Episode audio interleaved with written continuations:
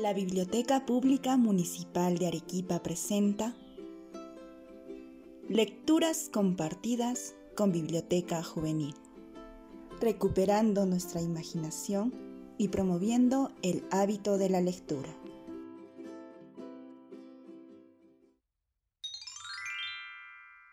El audiocuento de hoy se titula Abismos, de Patricio González Luna. Patricio González Luna, Arequipa, 1962, estudió Biología y Artes Plásticas, enseña inglés desde hace más de 20 años y es licenciado en Educación, especialidad Lengua Inglesa por la Universidad de Piura. Obtuvo reconocimientos en varios concursos literarios locales, inspirados por la literatura histórica, las novelas de misterio y terror.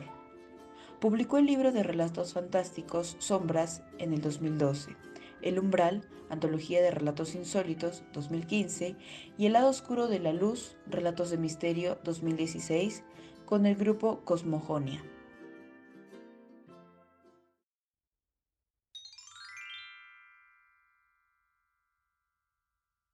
Abismos, de Patricio González Luna. Este diciembre llovió torrencialmente en Arequipa cayó un aluvión descomunal. Las torrenteras entraron todas y el chili creció hasta el borde, casi llevándose el puente de Maicito. En los siguientes días, el cielo se abrió varias veces más y vomitó toneladas de agua. De pronto el sol salió y no volvió a caer una sola gota en todo el verano. El nivel del Chili bajó ostensiblemente, y por su lecho discurría perezoso un reguero de agua sucia y espesa que chapoteaba desagradablemente entre los peñascos secos. A Laura y a mí nos gustaba hacer caminatas a Chilena. Casi todos los fines de semana nos íbamos caminando a Selva Alegre. Seguíamos más allá del colegio militar y alcanzábamos el borde de una sequía ancha que nos llevaba hasta la casa de retiro. Había un pasaje muy estrecho y disimulado que entrando por un camino de tierra alcanzaba las chacras y el borde del río. Ese día salimos muy temprano bajo un sol radiante, esperando descubrir cómo había cambiado el paisaje por la sequía. Llegamos al río sin darnos cuenta, pues el ruido atronador del chili se había transformado en un gorgoteo lento, como una hemorragia de color barroso.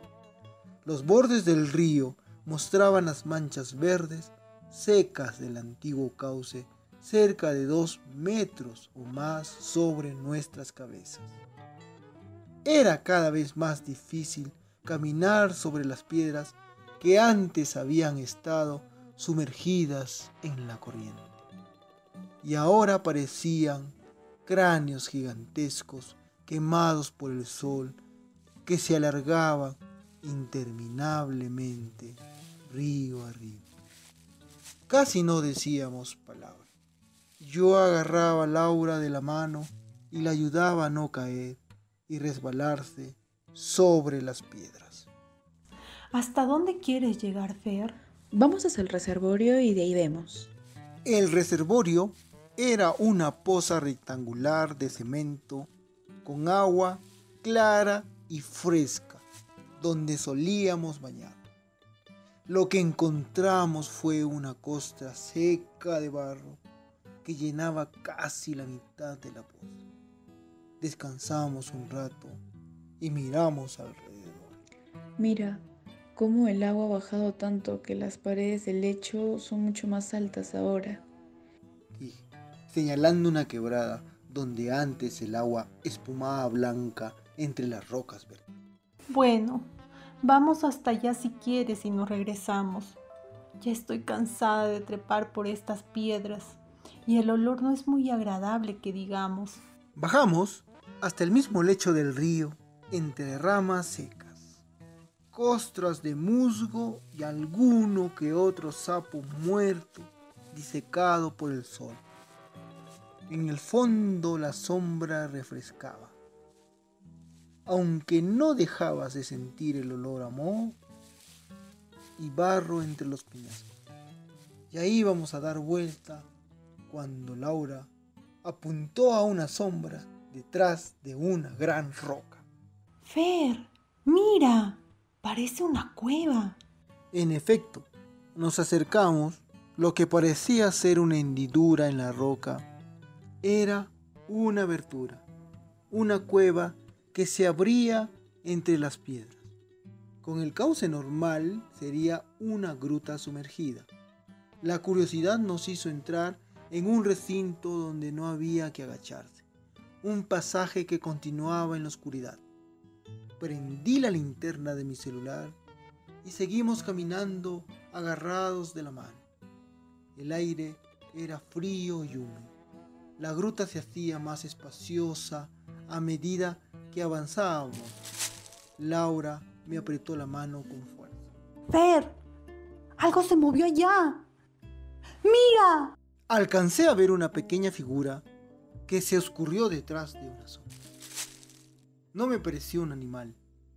Era del tamaño de un niño pequeño y definitivamente caminaba semi-erguido.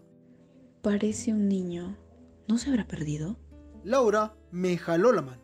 Fer, vámonos, por favor. Tengo miedo. Hice el ademán de volver atrás cuando la figura apareció en la luz del celular. Estaba a unos metros de distancia. Un niño feo con ojos grandes, sucio, desnudo, con los pelos desordenados. Nos miró tristemente y se dio la vuelta.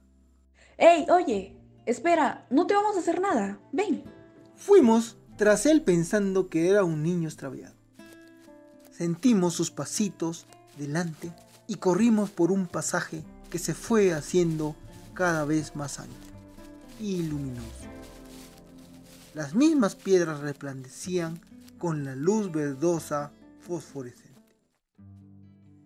Llegamos a un gran recinto cuyo techo se perdía sobre nuestras cabezas, del que distinguíamos las puntas de estas gigantescas que apuntaban a sus gemelas que crecían en el suelo, formadas por el goteo de agua cargada de minerales durante cientos, quizás miles de años.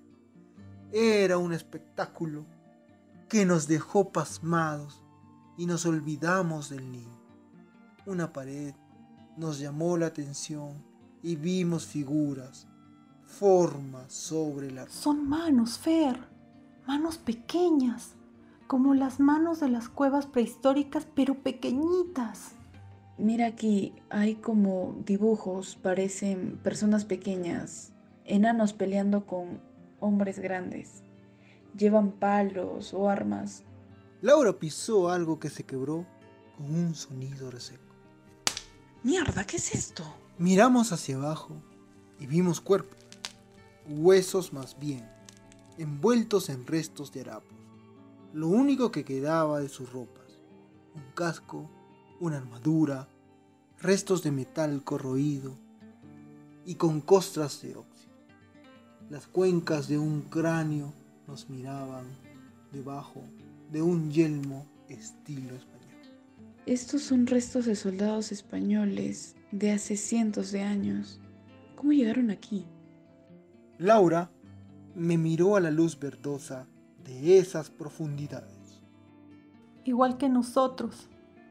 Tal vez hubo una sequía hace muchos años y encontraron la gruta. Entraron a explorar. Pero ¿qué les pasó? Tal vez subió otra vez el río y se quedaron atrapados, contesté.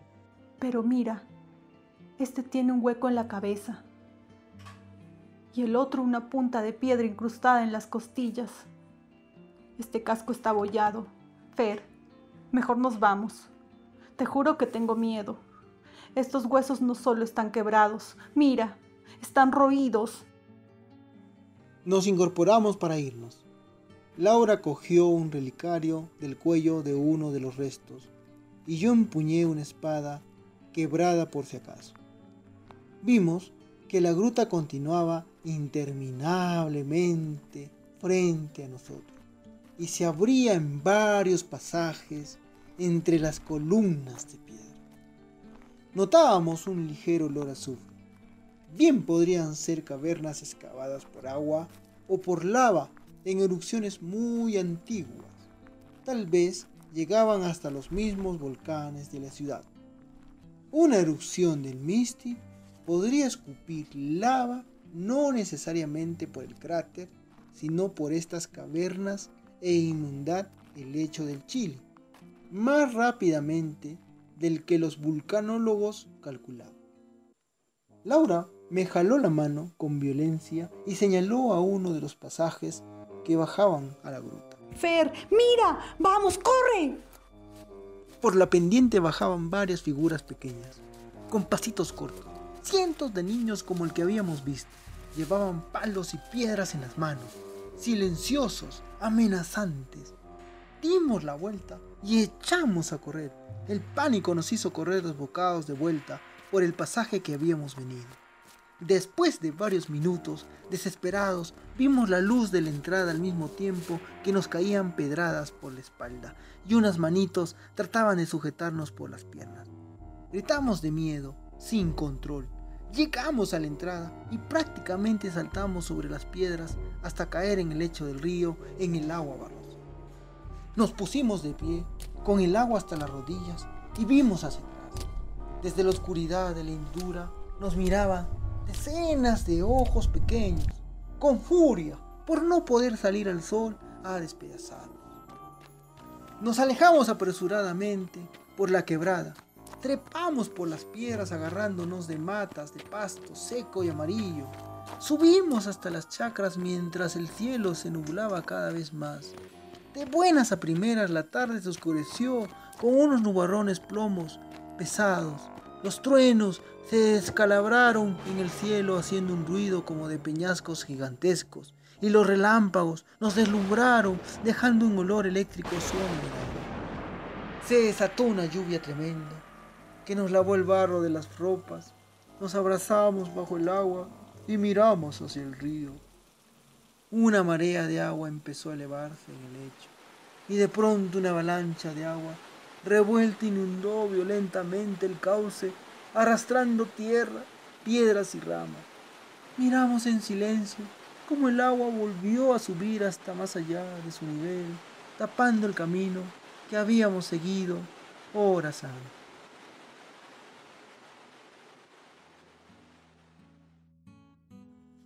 La acompañé a Laura hasta su casa por las calles vacías bajo la lluvia. En su jardín nos terminamos de lavar el barro con la manguera se quitó las botas y las medias. Metió los pies en el charco que se había formado en el pasto y me abrazó.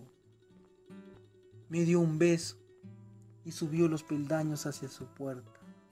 La saludé con el pedazo de espada que llevaba en la mano todavía y ella quitó el escapulario en la suya.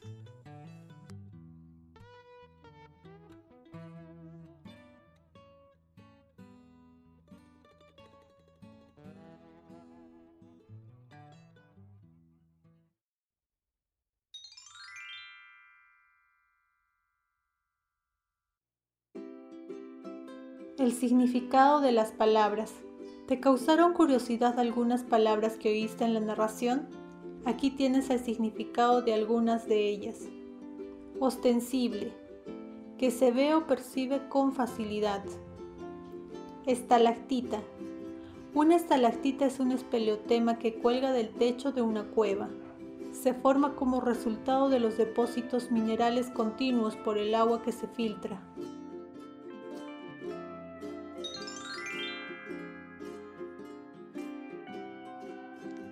La pregunta de la semana.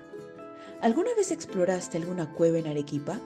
De ser así, ¿encontraste objetos o dibujos extraños? La narración de hoy estuvo a cargo del voluntariado de la Biblioteca Pública Municipal de Arequipa. Ronald Bustinza Segarra, Sandra Charaja Urrutia y Andrea Chacaliaza Deza. Los esperamos la próxima semana, a la misma hora, con una nueva historia.